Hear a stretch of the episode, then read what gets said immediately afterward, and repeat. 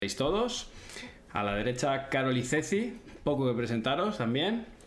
Chiqui Cepero, abajo Cata, también, que la tenéis a mano, y al de abajo a la derecha, obviarlo, que ese soy yo. Así que mm, lo primero, antes de comenzar y darle la, un poco cederle la manija a Alberto, que tiene preparado todo, el análisis de hoy.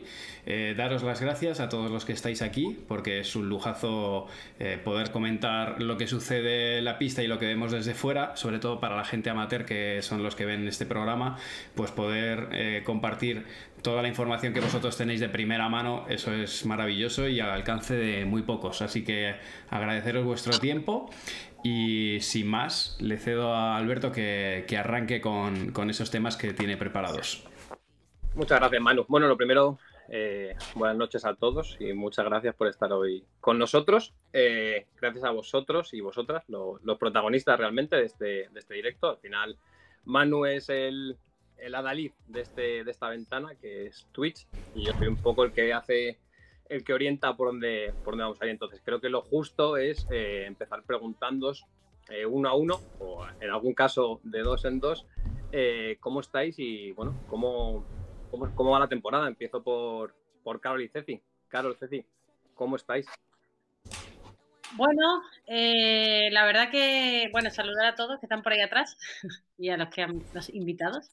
Eh, no, bueno, la verdad que después del torneo de, aquí de Marbella, la verdad que con un chute de, motivación que, que, yo creo que necesitábamos después de los cuatro primeros torneos, de la lesión de Ceci, que no se nos terminan de dar los resultados. Eh, la verdad que estábamos jugando bien, pero no terminan de caer los partidos. Y bueno, creo que aquí en Málaga, con la energía de la gente, con las ganas que teníamos y, bueno, y al final jugando bien, hemos conseguido dar un gran paso, aunque sea en este torneo, meternos en cuartos y la verdad que, que muy contentas, muy contentas y nada, a seguir. Cada Tenorio. Me quita, me quita. ¿qué tal? sí, sí, no, no, ya dijo todo, no, no mucho más que añadir, ¿no? Muy, muy, muy contentas después de este torneo, pero bueno, somos conscientes de que el nivel del pádel femenino está siendo altísimo, todos los torneos pasan cosas, todos los torneos hay sorpresas, cinco torneos, cinco finales distintas, cuatro campeonas diferentes también, entonces eh, creo que, que, bueno, que hay que luchar y que, que todos los torneos pueden pasar cosas buenas y a veces cosas malas. Entonces creo que cuanto uno más rápido asuma eso, eh, menos, menos se dramatiza las derrotas y, bueno, y, se le da el valor que tiene a las victorias, ¿no? Porque hoy por hoy, y lo digo sin, no, es una frase hecha, creo que ganar un partido en el, circuito femenino está súper caro, creo que en el circuito de chicos pasa un poco lo mismo. Eh, tal vez sea la temporada más igualada de, todas a nivel profesional y bueno, es un lujo poder estar en la pista disfrutándolo y a veces sufriéndolo, ¿por qué no? Pero eh, eso es un poco a nivel general, pero tú, Ceci, eres una de las protagonistas de este inicio de temporada y, a la gente seguro que le gusta conocer cómo, cómo ha vivido esta, este regreso a las pistas. Bueno, eh, a ver, difícil, ¿no? El otro día justo nos cruzábamos con Chiqui y Chiqui me decía, a mí me hubiese venido bien un mes más de pretemporada. Le digo, bueno, a mí me hubiese venido bien hacer pretemporada, cosa que no pude, ¿no? Entonces, eh, qué sé yo, es difícil, ¿no? Porque nunca me había pasado de estar tanto tiempo fuera de la pista, fueron casi siete meses. Eh, y bueno, fue todo muy a contrarreloj. Es cierto que en los primeros torneos jugué con bastante molestias. Es el primer torneo este que juego prácticamente sin dolor y que aguanto varios partidos, o sea, porque los otros perdimos en primera ronda, pero probablemente si hubiese tenido que jugar al día siguiente, no sé si lo hubiese podido hacer. Em, entonces, bueno, eh, es una sensación nueva para mí, una experiencia nueva que me toca vivir a mis 39 años, cuando pensé que que venía con suerte y que no iba a tener que vivir una lesión así, me tocó el año pasado y, nada, aprendiendo cada día a, sobrellevarlo y a, como decíamos con Carol, ¿no? A reencontrar y reconstruirnos desde, otro lugar, ¿no? Con una especie distinta, con una Carol distinta y, nada, con mucha ilusión por trabajar y, y tratar de seguir, de seguir mejorando. Ahora sí, Cata, Cata Tenorio, ¿cómo estás? Eh, Álvaro, te, eh, Chibi, te aviso que no llegas, ¿eh? A este ritmo, yo te diría que primero Chibi. Al final, te- al final termino con el chiste y nos vamos. ¿eh? Exacto, bueno. Nada, simplemente, bueno, yo la, pre- la pretemporada sufrí mucho, a diferencia de lo que de lo que escucho, al contrario, yo en pretemporada metí mucho más pádel de lo que venía haciendo los últimos años. La pista de World Padel Tour es un poquito más agresiva, hice un par de cambios y al contrario, en pretemporada sufrí un montón y recién ahora me encuentro mejor de unas dolencias que tenía en el tendón de Aquiles y demás. Y, y para mí la, tem- la temporada con Julieta está siendo buena porque, salvo el primer torneo, que perdimos un partido contra Alix y, Colom- y Colombón, que lo teníamos muy, muy encaminados, de arriba y 3-1 arriba en el segundo y lo perdimos. Eh, los demás hemos ganado los partidos que tocaban y hemos perdido con, con las que tocaban, ¿no? El otro día Gema y Ale, que en 16 avos nos toca en, en Málaga, fueron claramente superiores a nosotras. Eh, y bueno, entonces de momento no tenemos nada, nada que reprocharnos en ese sentido. Con Julieta nos seguimos conociendo. Julieta al final, aunque ya lleva un año, ha sido discontinuo, o sea que lleva en realidad la lo que es el World Padel Tour 7, 8 meses. Entonces ya es una esponja y cada torneo va aprendiendo, ¿no? Y, y bueno, y yo con mantenerme y no caer es suficiente. Entonces ahí estamos y tratando de, de- de poder en un octavo que te toca de la pareja 1 a la 8 agarrar alguna más o menos flaca ese día y nosotros estar brillantes para, para poder meter algún cuartos, ojalá dentro de lo que es la temporada, ¿no? Ojalá, ojalá. Pero yo te digo, el, torneo, el último torneo fue el primer torneo que, que jugué sin dolor, sin antiinflamatorio en el cuerpo, por decirlo, y eso para mí ya, ya es positivo. Ya es O sea que- positivo. Ahora vamos a ver, a partir de ahora podemos ver a la mejor Cata Tenorio. Ojalá, eso espero. Ahora voy a poder, creo que, como dice Ceci, poder entrenar un poquito mejor, porque si bien hice pretemporada, pero, pero una pretemporada rara fue, porque con, con bastantes dolores, me surgió una infección en la muela, que bueno, distintas cosas que van surgiendo y nada, que no, no pude estar del todo bien. Así que yo creo que ahora voy a, voy a poder coger un poquito más de ritmo de entrenamientos con calidad. Pues ojalá, ojalá que sea así. Bueno, Y el, el último invitado, pero no por ello menos importante, en presentación, eh, Álvaro Cepero, Chiqui Cepero. ¿Qué tal? ¿Cómo estás? Hola, muy bien. Por lo que veo estamos aquí los pupas, ¿eh? Hemos coincidido ¿Cuál, era- todos- cuál es la temática de los pupas? Eso es, ¿Cómo recuperarse las lesiones? Yo creo que lo tenían por ahí guardado en un expediente diciendo, los tenemos que juntar los que juegan con dolor. Y lo han conseguido. Ay, Bueno, ¿Cómo buenas estás? noches. Un placer, muchas gracias por la invitación. Cuéntanos que, cómo ha comenzado la temporada. Bueno, la, la temporada un poco, pues, como Ceci también bien indica, somos ahí del equipo Leyes. Eh, pues un poco a contrarremolque por falta de tiempo. Al final son tres opera- eh, dos operaciones de rodilla en tres años. Y bueno, pues en cuanto a resultados, no lo, nada que ver a ese 2017, que fue mi mejor año deportivo. Está costando mucho un poco la rodilla que esté sin dolor, que esté sin infiltraciones, que esté sin nada. Y bueno, espero que esta última de Don Manuel pues haya sido mágico y, y pueda disfrutar al máximo. Y un poco, pues hemos empezado pronto, por así decirlo, muy rápido lo que es la temporada. Como bien me crucé con, con Ceci, que me hubiera gustado un mes más porque tuve tres semanas solo de tocar pelota y es verdad que la gente viene muy fuerte, cada vez más, es increíble. Para mí también me pasan los años, son 30 y me creo que todavía tengo 20 y, vienen los chicos, la verdad que de abajo demasiado fuerte y los de arriba cada vez también más fuertes. Entonces está costando mucho el, adaptarse en pista. Eh, como dice Cata, la pista también se sufre mucho. Por lo menos a mí en la rodilla cada partido es, es un drama, ¿no? Tener que estar utilizando siempre pues máquina y tecnología pues para ir lo más liviano posible al- a la siguiente ronda. Y en cuanto a competición, bueno, contento, eh, muchos cambios de, de pareja, es una montaña rusa que todavía ahí terminamos con Juan y la verdad que bien, pero no se daba porque entre los dos, bueno, estábamos contentos por jugar al tenis dentro de pista, pero no ganábamos un punto ninguno de los dos, nos costaba mucho. Y bueno, ahí he jugado, volví con Adai en este torneo en Marbella, que muy contento porque era con el que en 2017 pegamos un buen año. Y bueno, se cumplió las expectativas, hicimos, hicimos los octavos, pero bueno, un, un Lima y un Tapia pues nos pasaron, la verdad que muy rápido por encima. sin dejarnos respirar y bueno, está a un nivel muy alto y, tenemos que, que exigirnos un poco más día a día y trabajar incluso el doble porque, porque viene fuerte, pero bueno, contento de empezar poco a poco a tener sensaciones dentro de pista.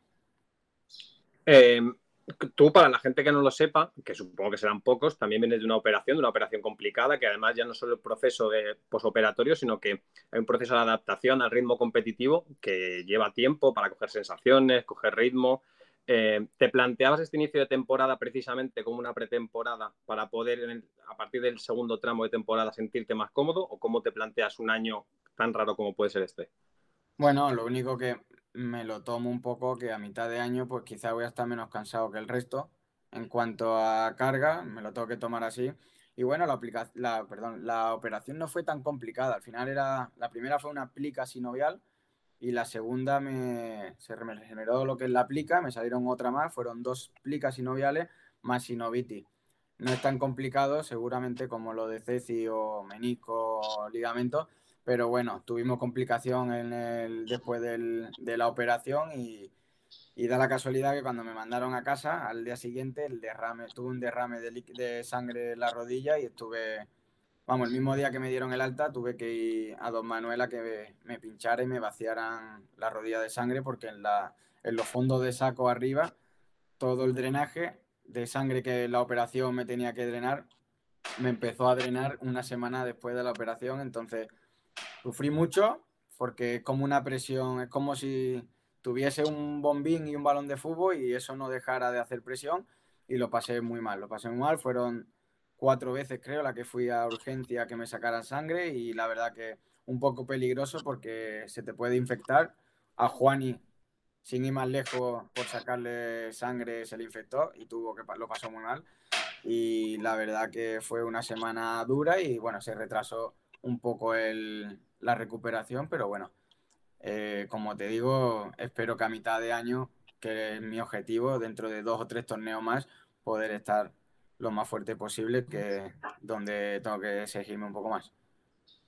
Ojalá, ojalá que sea así. Bueno, vamos a cambiar un poco de tema y vamos a intentar eh, venirnos arriba, que, como inicio está... Eh, a ver, yo siempre soy partidario y creo que es muy interesante conocer eh, la visión del deportista y conocer un poco qué hay más allá de, lo que se ve dentro del 20 por 10, ¿no? Que al final es un, solo es un prisma de esas diferentes caras, ¿no? Que tenéis los jugadores, porque hay otras muchas, evidentemente.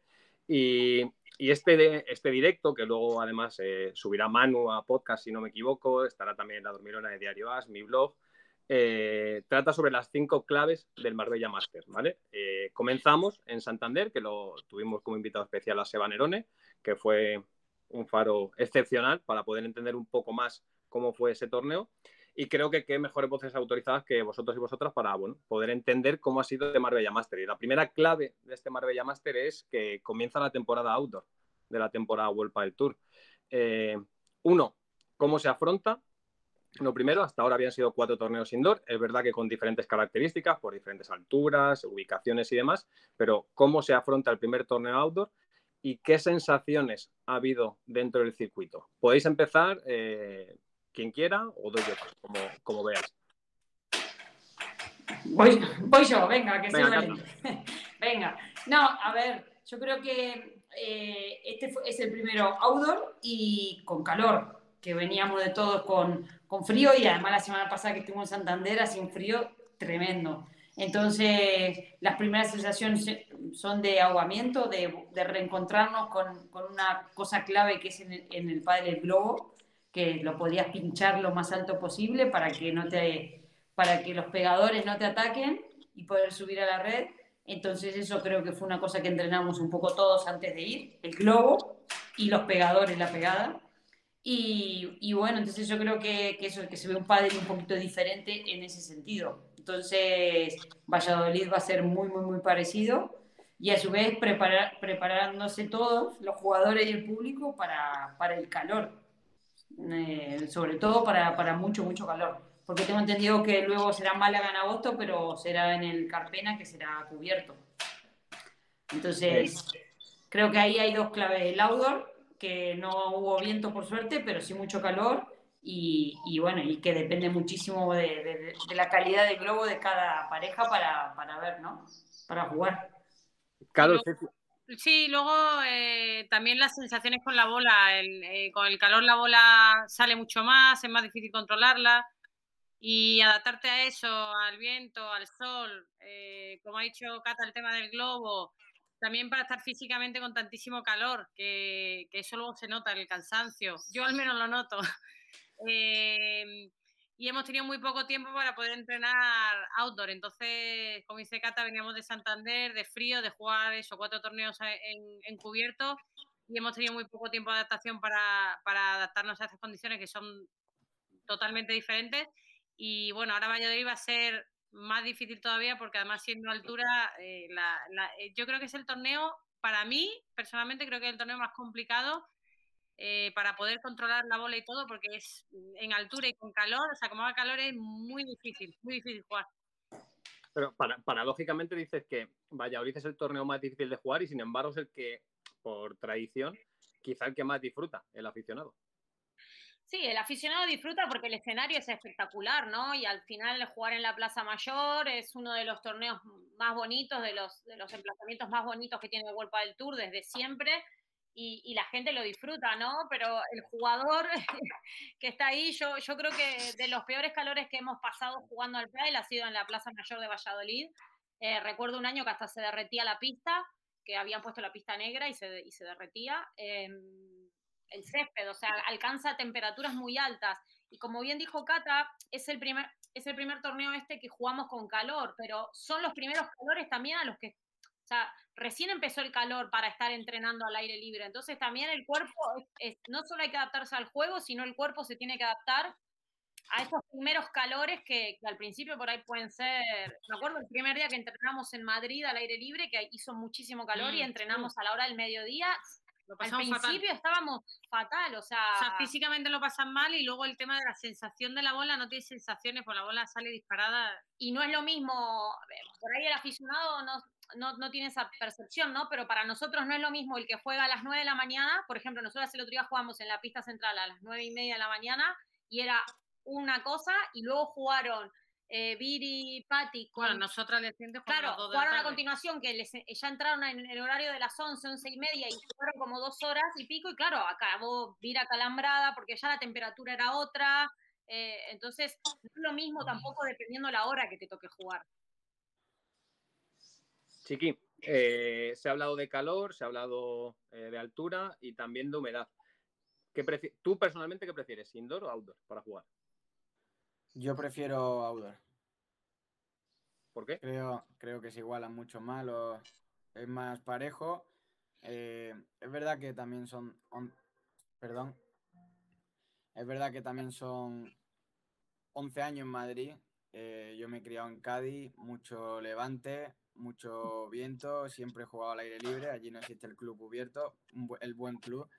Y bueno, siempre me ha gustado, la verdad que también se iguala mucho el tema de la pegada, creo que eso también viene bien y como bien han dicho las compañeras, el tema del viento. Es verdad que no va la sensación de, de Marbella con Valladolid, el calor que te pega en la nuca puede ser similar, pero el control de bola creo que va a ser diferente, porque aquí en Marbella por lo menos un poco de sensación tiene, porque la bola es más pesada, está más húmeda, es como que pesa un poco más. En Valladolid es más cercano a Madrid, la bola va más rápida, tiene menos sensación, es como tiene menos tiempo de control en la pala y bueno, el que sea más valiente, el que juegue mejor por abajo, por abajo y tenga más control y el que tire mejor el globo, que al fin y al cabo el golpe más importante en el pádel para mí, creo que es el que tiene más opciones. Y lo bueno que con el calor, bueno, te digo al aire libre, pero porque así le puedo pegar un poco más que, que, encubierto, que la verdad que como está la pista, que es lenta y encubierto, solo los pegadores son los que tienen esa oportunidad y me parece lo más correcto. Eh, pues la verdad que me cuesta un poquito menos, pero bueno, más o menos comparto mucho lo que dicen ellas. Eh, empieza la temporada outdoor y primero ha sido Marbella, ¿no? Que lo que decimos, nivel del mar, humedad, eh, la pelota no sale tanto, vamos a pasar a Valladolid, luego se vuelve a Valencia, si no me equivoco, de ahí se pasa a las Rozas. En su día, hace, hace unos días en Esto es Padel, en el programa de, de Capital Radio, analizábamos si quizá estaba configurado de tal forma el calendario para que a pesar de que ahora viniera la temporada de outdoor, las condiciones de la pista, no, no de la propia pista, sino los condicionantes, fueran diferentes. Eh, puede ser casualidad, evidentemente. La pandemia eh, obliga a que ahora mismo, supongo, los torneos se celebren en función de donde se pueda, porque no creo que ahora ya eh, un calendario vaga redundancia muy abierto como para poder hacer torneos así. Pero es curioso, ¿no? Pasamos de Marbella, Valladolid, Valencia, Madrid, y son completamente torneos outdoor todos, pero que cambia la altitud, por lo tanto cambia el condicionante de, de juego, evidentemente va a influir mucho en este desarrollo de estos próximos cuatro torneos, incluido Marbella? Hombre, yo creo que años atrás, y corregirme eh, las compañeras también, yo creo que muchas veces esto es lo que ha tocado, siempre ha sido así, un poco desorden. Nunca creo yo que hemos tenido un orden de cinco torneos cubiertos, luego otros cinco descubiertos, luego ya pasa otra vez todo cubierto, al final vamos un poco partido, llega otra vez hasta Argentina que era descubierto, eh, al final era todo un poco un lío y encima ya con la crisis que hay actual creo que es más difícil aún eh, ponerse de acuerdo al final con, todos los ayuntamientos, con todas las cosas para cerrar los torneos, para que haya algo más de orden. Creo que esto es así desde hace mucho tiempo, que bueno, que en un futuro no estaría mal que haya un poco por fecha para por lo menos esa parte de preparar, de entrenar, que tenga un poquito más de proyección, o sea, que tenga un poco más de tiempo para, adaptarnos a eso, no estaría nada mal. Mira, eso, eso me lleva a hacer una pregunta y, os la hago a todos. ¿Creéis que, saliéndome un poco del guion incluso, ¿eh? ¿creéis que el pádel en algún momento caminará a que el calendario se divida en diferentes, no superficies, que es algo que muchas veces se ha hablado, pero sí en diferentes partes, temporadas, condicionantes, como puede ser outdoor, eh, cercano al mar, outdoor, eh, a mayor altura, indoor, es decir, un poco como tiene el tenis, pues pista dura, tierra batida, eh, hierba y demás. ¿Creéis que eso puede pasar? Yo creo que todavía es muy joven el pádel. Puede pasar, pero dentro de 15 años. Porque todavía está todo muy joven y poco a poco se van asentando las bases para y se hacen torneos como se puede y, y donde se puede con, con, esos problemas. De hecho, ya te digo, los chicos también que son los que más viajan, muchas veces hacían Argentina, México, bueno, septiembre, octubre es una locura. Vamos para Lugo, para Barcelona, no sé, hacemos no sé cuántos kilómetros. Entonces, Europa del Tuyo creo que hace lo que puede para encajar los torneos, que estén todos más o menos contentos y que a lo mejor de cara cuando se hace una planificación a cuatro, cinco, seis años, llegar a, ese orden, outdoor, indoor, eh, ciudades cerca, más lejos, o, la gira de Sudamérica, por ejemplo, América, luego eh, España, Europa, yo creo que, que creo que se va a ordenar primero así por lugares antes que por superficie o si es outdoor o indoor. Fíjate, fíjate Alberto que hoy por hoy a los chicos tal vez no les pasa porque juegan ¿no? en la pista central desde casi las primeras rondas y si no en la auxiliar, pero hay torneos de chicas donde nosotros por ahí eh, la pista central es indoor y jugamos los primeros partidos en outdoor y por ahí dos partidos de cuarto de final del cuadro femenino se están jugando en unas condiciones de outdoor y los otros dos que se juegan en pista central se están jugando en indoor. O sea, eso pasa. Eh, ha pasado el año pasado, eh, con lo cual sí, yo lo veo complicado que en el corto plazo tengamos un diseño de calendario tan estructurado, tan ordenado como el del tenis. Sí, algunos en superficie World del Tour y otros en superficie de club al final son condiciones diferentes, ¿no? Porque no es lo mismo, hay determinados partidos que no es lo mismo jugarlo en la superficie de World del Tour, que ya todos sabemos que es muy lenta, a jugarlo en una pista de club que es mucho más rápida, ¿no? Y eso, y eso a día de hoy todavía pasa. Eh, hasta todos desde fuera, ¿vale? Desde fuera de la pista todos tenemos la percepción, y es algo que creo que está instalado en el aficionado medio, que en el momento en el que se despeja y no hay techo, que se juega outdoor, automáticamente se premia el juego a los pegadores. Eh, eh, y habéis hecho mucho, eh, sobre todo Chiqui, bueno, todos en realidad, habéis hablado mucho del globo, de la importancia del globo. ¿La percepción que se tiene desde fuera es tan real como, como se puede creer o, o, no es tan así? Y, por ejemplo, decíais que igualaba mucho más el juego, el outdoor que el indoor para mí iguala, iguala a, que se den más resultados sorpresivos en outdoor que, en indoor, ¿no? Donde las condiciones son, o sea, no, no hay eh, factores externos que influyan, no está el sol, no hay aire, eh, la temperatura es más estable, entonces eh, yo mm, creo que en ese sentido iguala, como dijo Chiqui, que se favorezcan los pegadores, creo que sí lo vamos a ver en Valladolid, por ejemplo. Yo no creo, no creo que en Marbella se hayan visto tan favorecidos los pegadores. De hecho, ayer, em, no, sí, ayer en semifinales eh, lo comentaba, ¿no? en la transmisión, que esperábamos a una Yema, que era de las cuatro que estaba en pista, la más pegadora, que sacara ventaja, y, no, y, no, se vio eso, ¿no? En, la pegada eh, contra Ari y contra Paula. Eh, chicos igual se ve un poco más, porque al final Lebron y Galán le pegan en todos lados, entonces también fuera le van a pegar, por ejemplo. Pero como dice Chiqui, otros jugadores que se animan, ayer lo veíamos a Dineno pegándole también, ¿no? Eh, ha ganado un montón de puntos de pegada que tal vez en indoor eso no sucede. Yo, yo quisiera decir una cosa, mira, eh, en Suecia, cuando fuimos hace dos años, uh. el viento que había era tremendo en la pista. Mm. Tenías que tirar el globo como que para afuera de la pista para que vaya al medio. Es tremendo. Es tremendo. Y vea que, o sea, se juega con Bea en ese momento, que es una jugadora pegadora, no le podía pegar porque se le movía mucho la pelota. Por eso digo que en outdoor depende mucho de cómo controlar el globo. En Marbella no había viento, había sol, había que pincharlo para arriba.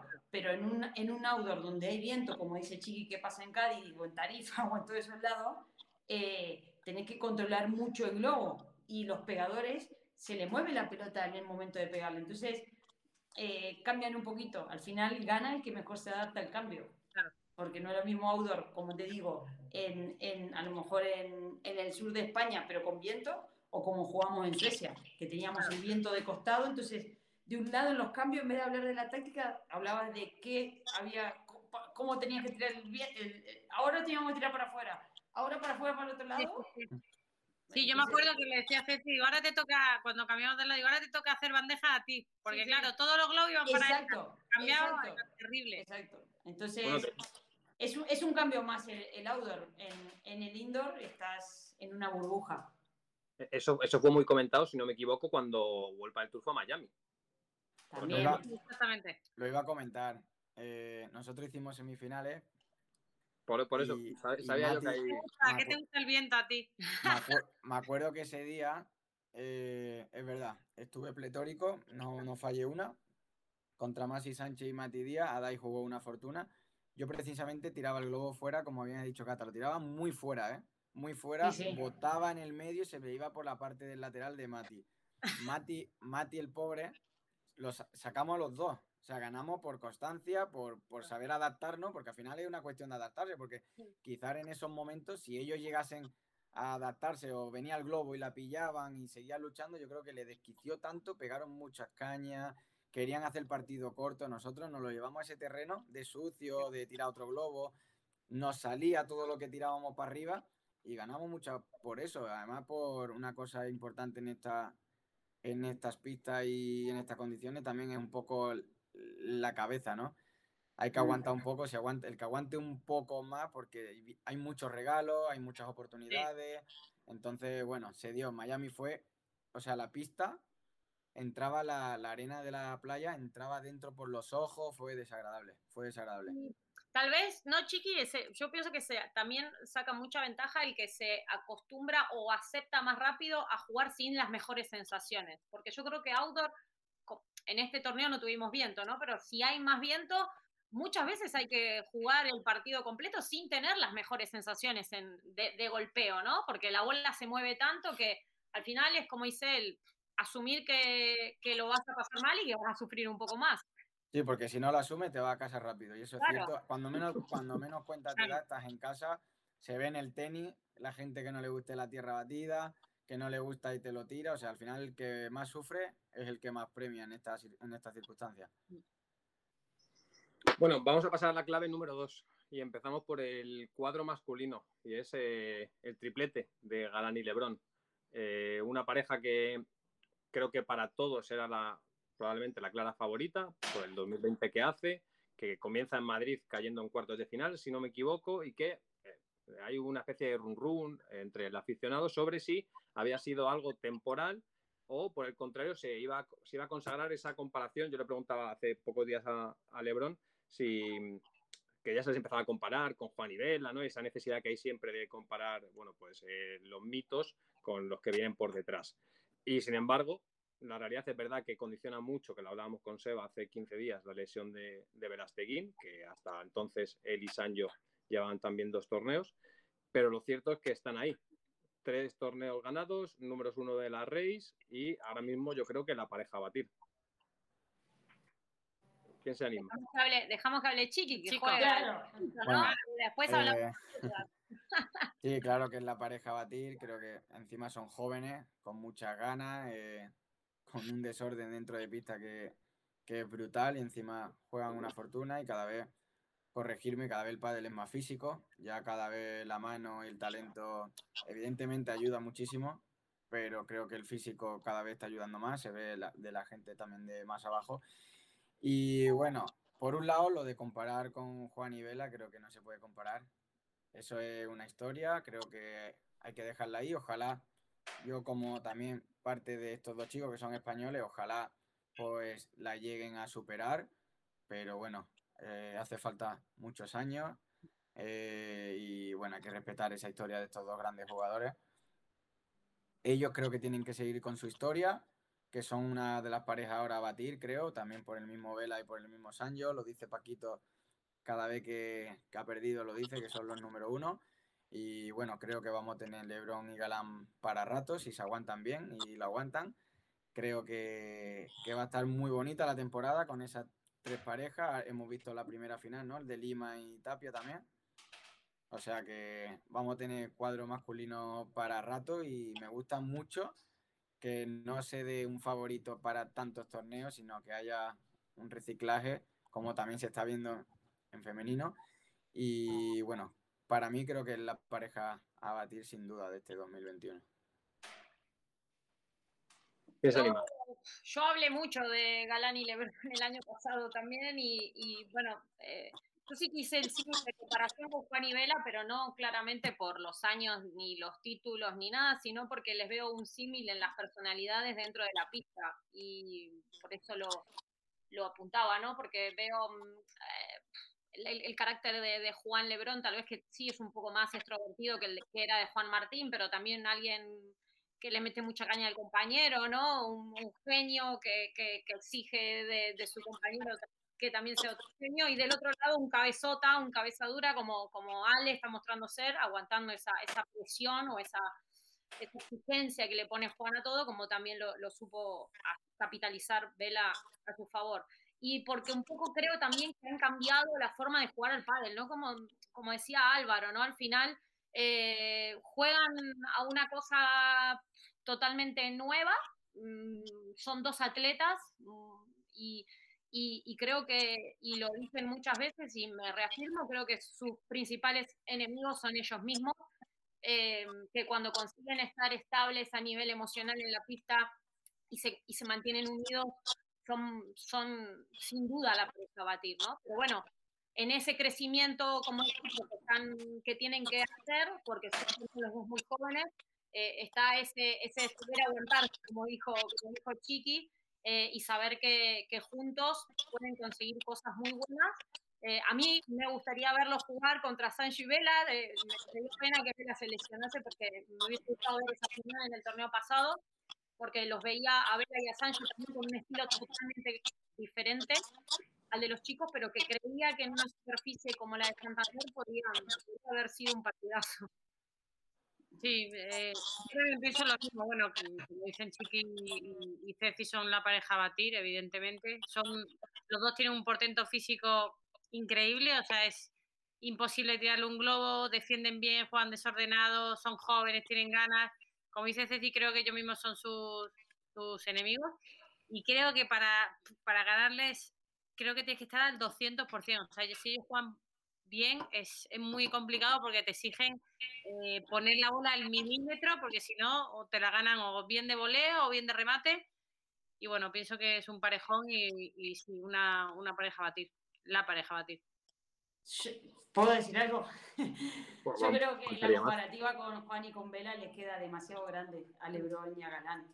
Son excelentes jugadores, pero creo que lo que hicieron Juan y Vela, 16 años número uno, en una época que, está, que, que, era igual de difícil que el de ahora. La, la, única diferencia yo creo que en esa época había cuatro parejas muy, muy, muy difíciles que hacían todo bien, como eran Gaby Seba, El Bebe, Matías Díaz, y ahora por ahí tenés a 16 parejas que hacen un poco todo bien, ¿no? Todos entrenan y demás.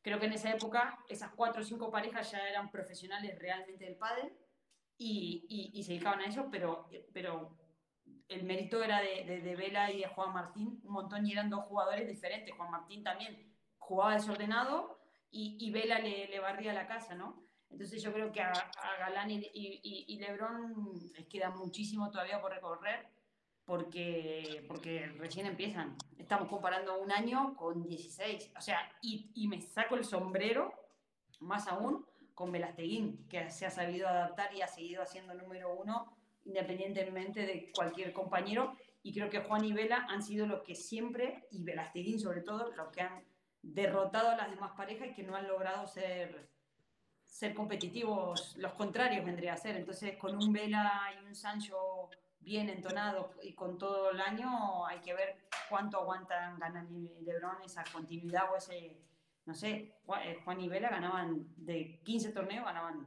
13, 14. Entonces, bueno, o más. O más. Creo que un año ganaron todo menos uno, me parece. Sí, sí. ¿Chiqui? Ese, le ganamos Tamami y yo ese año. Ah, bueno. Eh. Bien, Chiqui. Bien, Chiqui. Pero pues que... Hay que, hay que decir lo bueno también, hombre. Claro, hombre, hombre. Pero, pero seguro que debe ser de la, de, la, de la victoria que más orgulloso estás, que le ganaste a Juan y Vela cuando eran los, los super cracks.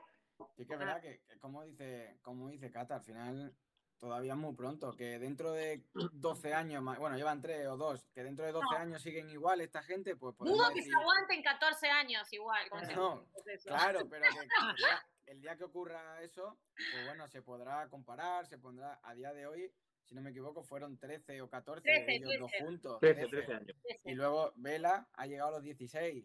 Sí, sí. Por su pero cuenta. Pues, o sea, que es que son Pero por números, eso digo, son eso es lo que yo digo, que en esa época había tres, cuatro, cinco parejas que estaban por delante del resto de los jugadores porque hacían todo bien, eran totalmente profesionales. Y en esa época creo que fueron adelantados en el sentido de que si bien son dos personas totalmente diferentes, Vélez y Juan Martín, por el trabajo y por la profesionalidad, funcionaron. Entonces, yo no sé cuánto tiempo van a aguantar Lebron y, y, y, y Galán o, o, cualquier otras parejas ahora con, con el inmediatez que hay enseguida de cambiar o de falta de resultados o ya enseguida me, me enfado contigo y agarro otro y así. Sí, ahora, ahora la palabra proyecto se queda en grande. En mucho claro. sentido.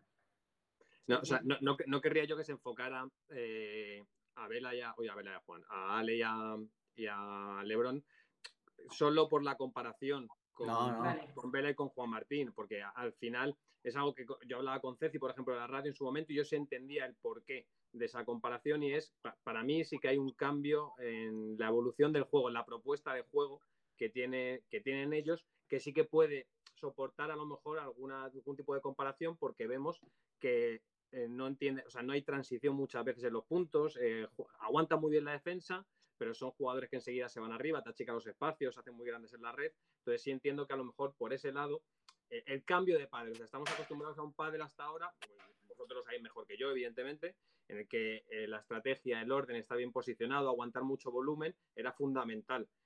Hoy en día, lo hemos visto en la final, por ejemplo, la cantidad de más que han sido capaces de convertir es un condicionante muy grande en un deporte como es el pádel. Y el propio deporte, que surge ya esa duda, cada vez que el pádel camina más a que sea más físico, evidentemente, como habéis hablado, pero sobre todo más rápido y más dinámico. Sí. Entonces, sí entiendo que por ahí podría ir, pero no, pero no quería, yo no quería que se comparara directamente con Juan y, y con Vela porque me parece que es injusto. Evidentemente, estamos hablando de una pareja de época en el deporte en general. Sí.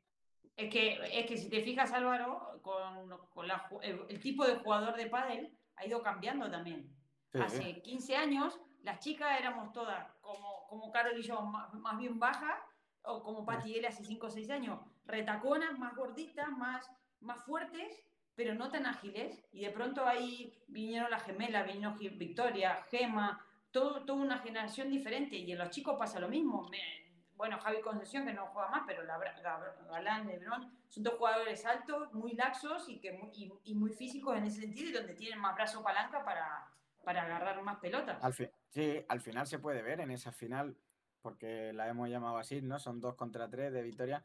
en la final LeBron Galán o con Sanji Vela son dos dos juegos diferentes, ¿no? Sí, sí, claro. Uno, uno que te pasa del, del resto al ataque en cuestión de Claro. segundos, que es lo que tú mantienes a esa pareja lo más atrás posible, y la otra que al Vela le da igual que le suban a la red porque sabe que desde el fondo te puede ganar un partido con dando una clase de globo, de marcándote los tiempos, y Sancho exactamente lo mismo, quizá un poquito de más chispa, pero el Vela tranquilamente se pone ahí el mono de trabajo y te sigue ganando esos partidos con ese pádel. Entonces es bonito porque ves dos, dos visiones diferentes y cómo gana también la del Vela, que yo recuerdo también partidos atrás, cómo se lo lleva a su velocidad, a su terreno, o sea, Sí. es una pasada, es una pasada Es esa ver- mezcla. a ver quién impone su estilo de juego al Sí, es final. un duelo de estilos. Eh, y a ver quién es el que puede- gana.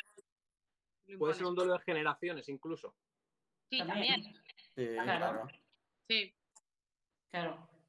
Yo creo, yo creo, bueno, lo que tú dices que, por ejemplo, hace 10 años, en el pádel femenino por lo menos, generalmente las defensoras ganaban a las atacantes. Tenías el caso de Isier, que te, que te, la única que hace 10 años o 15 que, que mane- movía más la bola era Carol. Pero si no, todas las demás eran las defensoras, Patty y Eli, o, o otras, que ganaban a las, a las agresivas hasta que las gemelas empezaron a defender más la pegada. Marta Marrero mejoró la defensa más la pegada. Eh, Martita Ortega, todo, o sea, entonces ese cambio generacional también, también se dio. Gema, cuando mejoró la defensa, también puede pegarle un poco más. Entonces, sí, yo creo que, que es el cambio, lo que digo, generacional y físico y, y del, del estereotipo de, de los jugadores de deporte. Y es la evolución lógica también del deporte. Pasa, yo creo que ha pasado en todos los deportes, también se, se ve en el tenis, o sea, ha pasado en, en todos los deportes, en el fútbol incluso, que es el deporte más visto y más consumido en, en el mundo, ¿no? Antes el talento, la magia, y ahora es un deporte mucho más físico, donde, donde son todos atletas y está todo mucho más igualado al final. Creo que, que el pádel está viviendo una evolución completamente natural. Y creo que lo, no sé, corregirme vosotras, lo entrenamos todo, ¿no? Este cambio un poco. eh, no sé, los entrenamientos de hace cuatro años, cinco años son muy diferentes a los de ahora, por lo menos lo que yo, lo que yo trabajo. Ahora es todo, pues, el, el achicar, el quitar tiempo, el coger rápido la red. Y antiguamente era todo lo contrario. Y la intermitencia, la intermitencia y la explosividad. Supongo que, que habrá entrenadores que todavía les gustarán ese juego y se respeta, porque cada uno al final se tiene que hacer fuerte en su juego, pero creo que también ha pegado una evolución a la hora de los entrenadores y los entrenamientos. Claro, o sea, y físico. También mucho, eso es lo más importante. Creo que, que antes era todo pádel y físico una vez al día, creo que ahora hay más físico que pádel incluso, por lo menos Exacto. de mi parte, vamos.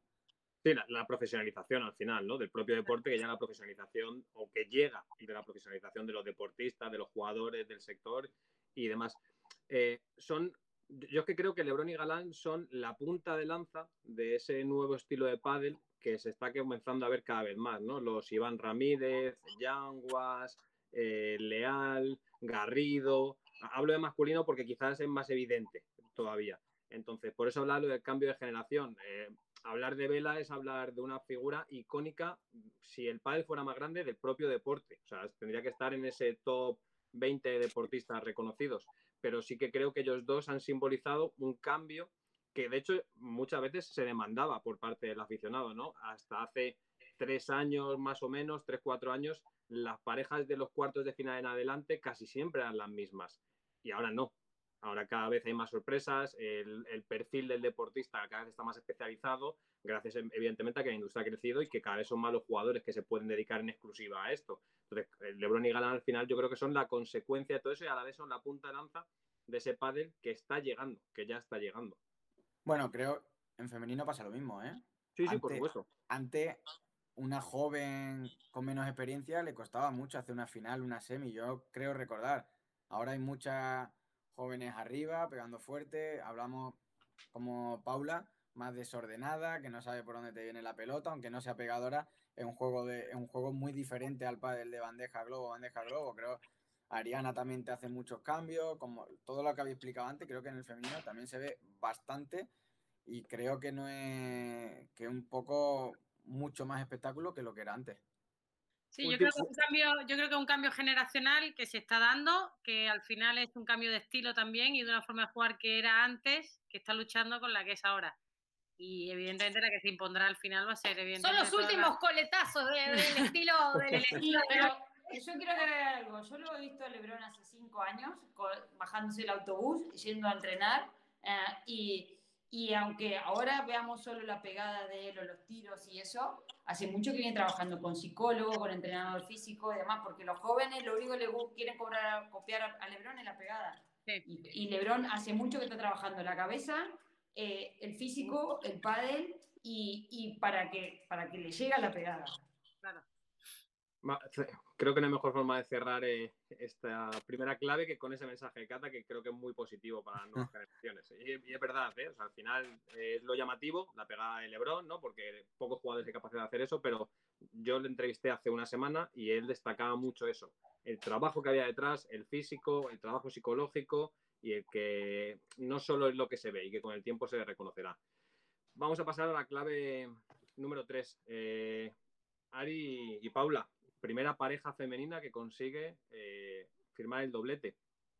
Habían pasado por una especie de valle en el último mes, dadas los resultados que habían conseguido en el inicio de temporada, eran la pareja 2 del Race, no consiguen encontrar la regularidad que a lo mejor sí habían tenido en ese inicio de temporada, y llega Marbella y hacen un torneo para enmarcar. ¿Cómo, cómo se ha vivido dentro del circuito, especialmente femenino? Eh, pues. bueno, a ver, yo creo que, es lo que te dije al principio. Creo que, bueno, en este torneo, esta semana, Ari y Paula pudieron demostrar un pádel. Yo creo que sobre todo esta semana las vi jugar un pádel muy maduro, ¿no? Muy, muy estable. Eh, sobre todo en la final de hoy, la madurez que mostraron para jugar contra Patti Beer, que creo que por ahí son la pareja más regular en lo que va de la temporada. Eh, por resultados y por rendimiento, ¿no? Eh, pero creo que, bueno, eh, esta semana ha sido la semana de Ari y Paula, eh, que no quiere decir que dentro de dos semanas en Valladolid vaya a ocurrir lo mismo, porque está tan cambiante todo, que también yo escuché decir cuando terminó Alicante que Ale y Gemma habían ganado todos los, todos los partidos en dos sets, eh, como que era el despegue de Ale y, y, que iban a ganar todo. Y luego al torneo siguiente lo gana Vir, y luego al torneo siguiente lo gana Delphi, y ahora lo van a ganar Ari. O sea, es, es, es eh, yo creo que hay muchas parejas que si tienen una buena semana y se adaptan a las condiciones que tenga el torneo en particular, puede pasar cualquier cosa. Esta semana, sobre todo yo destacaría eso, la madurez con, con la que las vi jugar tanto ayer eh, como hoy, porque el partido de cuarto de final contra las gemelas evidentemente no se dio. Eh, creo que lo que más destaca es eso, ¿no? la tranquilidad con la, que, las vi jugar.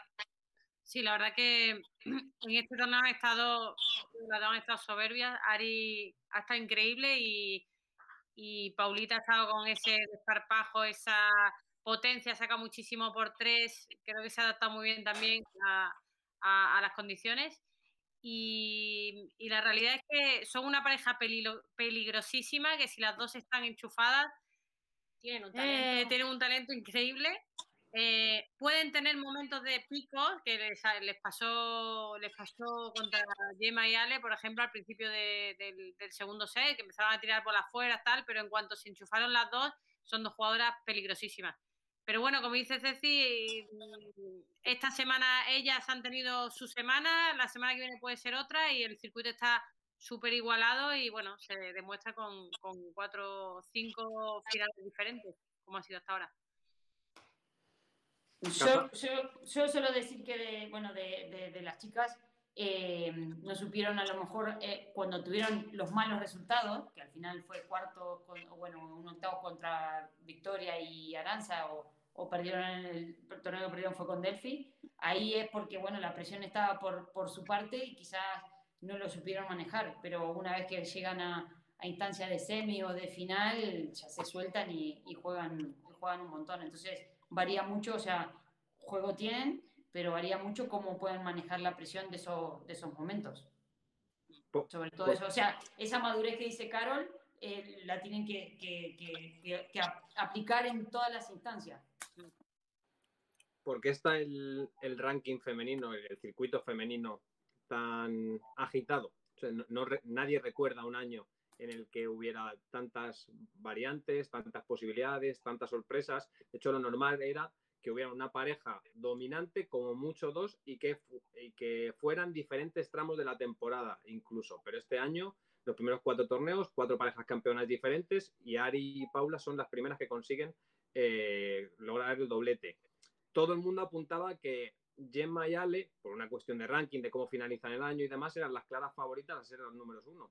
Pero el ranking está agitadísimo. Entonces, ¿cuáles son las claves para, para que esto pase? Para que lo entienda el aficionado, ¿por qué está pasando? Más allá del trabajo y de que todas las parejas tienen opciones.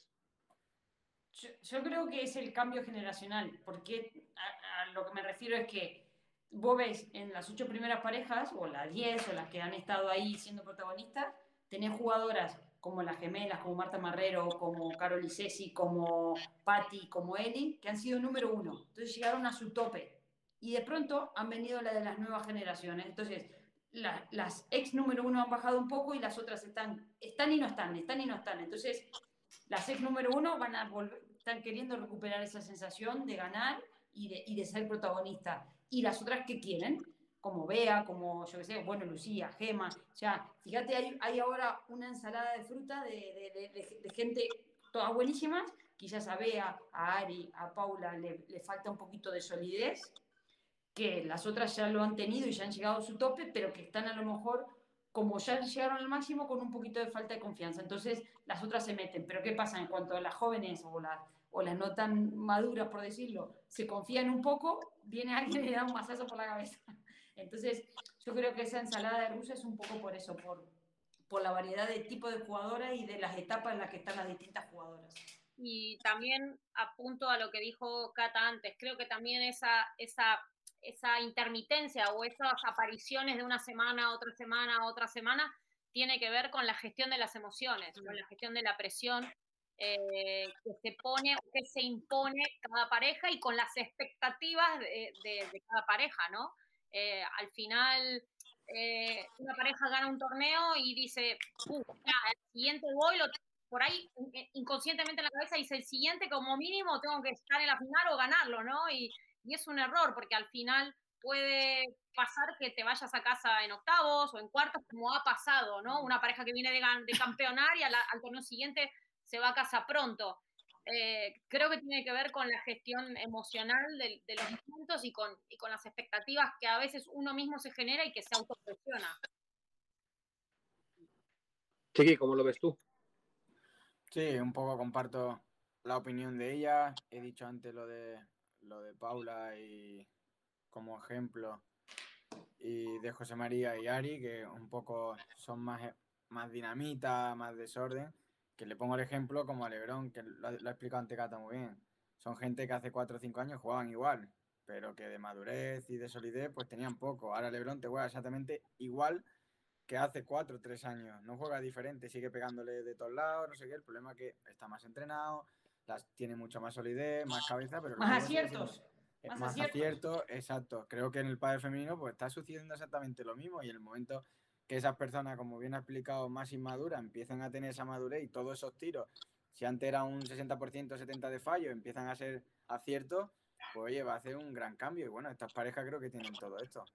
Y, la confianza, por ahí la perdés, la ganás, o sea, la confianza o el flow. Ahora sí dice el flow. Claro, y encima creo que al fin y al cabo la palabra es que está divertido, significa que hay una igualdad muy grande, que cada una quiere su puesto, quiere su quiere subirte ahí al podio la primera y, y, eso es lo que se está haciendo lo que se está haciendo divertido. Si es verdad que si hubiese una pareja a batir o dos, pues bueno, es todo en contra de ellas, pero a mí me gusta mucho más eh, a ver quién consigue ese uno que la pareja batir. Me gusta mucho más como está ahora.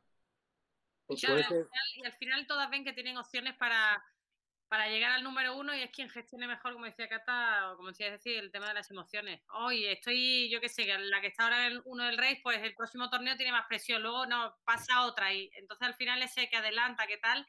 El gestionar bien todo eso y jugar con menos presión y, yo creo que eso es un poco también lo que, lo que hace que haya tanto alboroto, digamos.